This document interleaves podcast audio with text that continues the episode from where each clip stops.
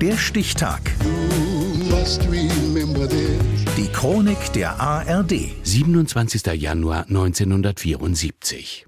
Heute wird der Norweger Ole Einar Björndalen 50. Er ist bis heute der erfolgreichste Biathlet aller Zeiten. Steffen Nudemann. So ein norwegischer Winter, der ist lang und da kommt man als Junge auf so manche Idee. Das hier ist eine äh, Kartoffelwaffe.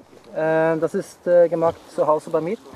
Äh, wir haben ein bisschen Spaß gehabt. Ich komme von einem kleinen Farm, äh, Bauernhof und äh, da passiert nicht viel. Und da muss ich ab und zu mit Kartoffelwaffe schießen.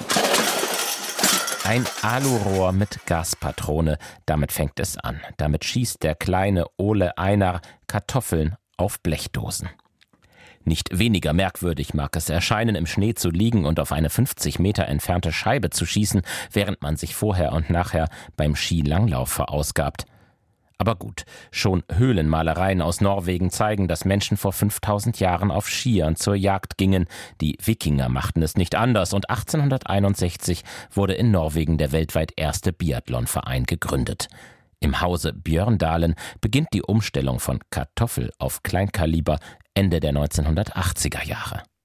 Doug, der älteste Bruder, hat mit dem Sport begonnen. Ole Einar und Hans Anton folgen. Sie bilden das Team Björndalen, wobei auf der großen Bühne vor allem einer auf sich aufmerksam macht. Und hier haben wir den Startläufer der Norweger, Ole Einar Björndalen. 1993 im Alter von 19 wird er Juniorenweltmeister. Ein Jahr später startet er im norwegischen Lillehammer erstmals bei Olympischen Spielen. Vier Jahre später im japanischen Nagano dann der Durchbruch. Ole Einar Björndalen. Überragender Läufer. Ein Überläufer, wenn man das so formulieren kann. Björndalen.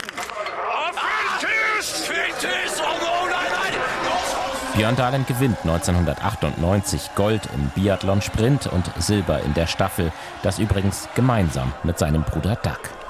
Es ist der Beginn einer einzigartigen Karriere. 135 Weltcupsiege, 45 WM-Medaillen und 13 Mal olympisches Edelmetall. Und noch etwas gelingt nur Ole Einar Björndalen. Er ist so schnell unterwegs, dass er sogar mit den Langlaufspezialisten mithalten kann.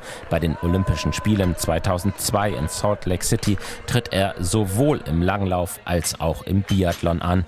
Und dort räumt er richtig ab. Ole Einar Björndalen, wer sonst, der große Norweger. Er holt auch das dritte Gold, das kann man jetzt schon sagen, da kann man sich schon festlegen im Verfolgungsrennen hier nach dem 20-Kilometer-Rennen und nach dem Sprint. Ole Einar Björndalen, man kann nicht hoch genug steigen, um sich tief genug vor ihm zu verbeugen der Meister auf den schmalen Latten, der Biathlet schlechthin. 2014 in Sochi gewinnt er seine achte olympische Goldmedaille. Damit ist er der erfolgreichste Winterolympionike der Geschichte. Ich trainiere gerne, äh, ich habe sehr viel Spaß beim Sport und äh, ja, ich habe sicher ein Talent, dass ich äh, immer noch Leistung bringen kann. 2018 reicht es dann nicht mehr für ganz oben. Der Norweger verfehlt die Qualifikation für die Spiele in Südkorea und verkündet mit 44 Jahren seinen Rücktritt. Seitdem arbeitet er als Trainer und Fernsehexperte. Mit seiner Frau, der ehemaligen Weltklasse-Biathletin Daria Domracheva, lebt er heute in Österreich. Im Sommer haben die beiden ihre zweite Tochter bekommen. Nach 25 Jahren als Profi hat Ole Einar Björndalen nun Zeit für seine Familie. Heute wird der König des Biathlons 50. Der Stichtag. Die Chronik von ARD und Deutschlandfunk Kultur. Produziert von Radio Bremen.